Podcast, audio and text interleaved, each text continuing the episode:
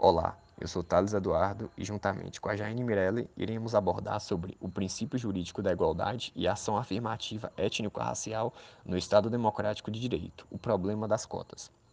Os autores Marcelo Campos Galupo e Rafael Faria Bazielli fazem uma análise minuciosa sobre a obra Faticidade e Validade, onde nela o filósofo Habermas sustenta acerca da tese da interdependência do direito com a moral e com a política, ou seja, segundo esse notável pensador da Escola de Frankfurt, o direito dialoga com essas duas esferas através de relações intrínsecas.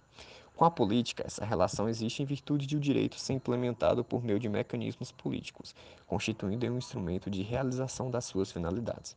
Em relação à moral, existe a tese de que os valores jurídicos seriam também valores morais. Portanto, o direito interage intimamente com a moral, justamente pela relação dialógica existente entre a argumentação lógica e a racional. Logo, partindo-se dessa linha de raciocínio, é notável dizer que a moral pode orientar a conduta dos indivíduos em sociedade. Assim, o direito utiliza das regras morais para nortear a imperatividade das suas normas. A partir das seguintes definições, pode-se afirmar, portanto, que o direito, a moral e a política são esferas comuns e interdependentes.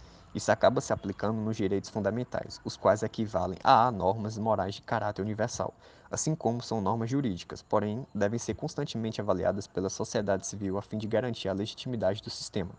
Tais direitos servem como mecanismo para a construção de uma sociedade democrática, onde cada cidadão possui autonomia para participar dos discursos jurídicos que envolvem os valores desses preceitos normativos.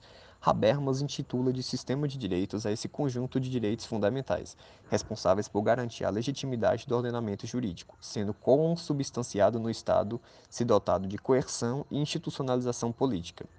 A fim de concretizar os ideais dessas normas, é de suma importância a realização de discursos jurídicos, sem interferência de ideologias ou da violência, assim como os direitos que garantem a plena inserção e envolvimento de todos não devem, em hipótese alguma, ser sonegados. À medida que se garante os mecanismos para a participação de todos os cidadãos na produção do direito positivo, automaticamente criam-se as condições necessárias para a legitimação do ordenamento. A democracia, portanto, seria uma comunidade onde cada indivíduo pode desenvolver completamente sua competência comunicativa nos discursos. Portanto, a partir dessas considerações, os autores Marcelo e Rafael apontam para a necessidade de garantir cada vez mais a inclusão, promovendo assim a igualdade. Em uma sociedade pluralista, o direito assume a missão de realizar o projeto de vida da maioria, de modo a conceder iguais oportunidades a todos de ascensão no meio social, como no caso das políticas de ação afirmativa. Assim, é o princípio da igualdade que confere legitimidade ao direito moderno, ao mesmo tempo que o tratamento diferenciado aos excluídos implica no gozo do exercício dos direitos, além de fortalecer o processo de inclusão desses grupos na vida política.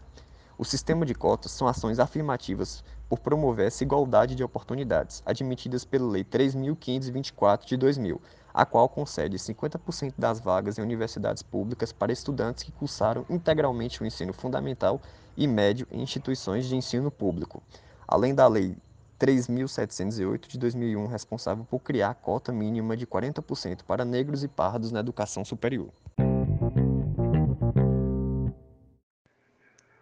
Por fim, sintetizou sobre a postura jurídica e política das instituições brasileiras, essas que de princípio permitiu ações discriminatórias, contribuindo ao longo do tempo para uma sociedade cada vez mais impertinente.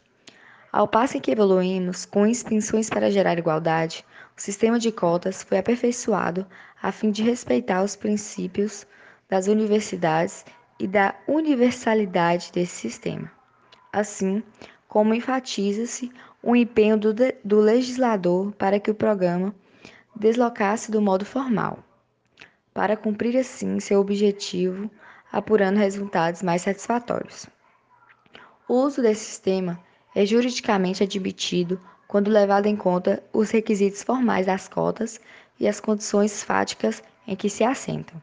Logo, a igualdade só pode ser formal se for da mesma maneira material, o que requer metodologias de igualdade produzidas pelo Estado Democrático de Direito.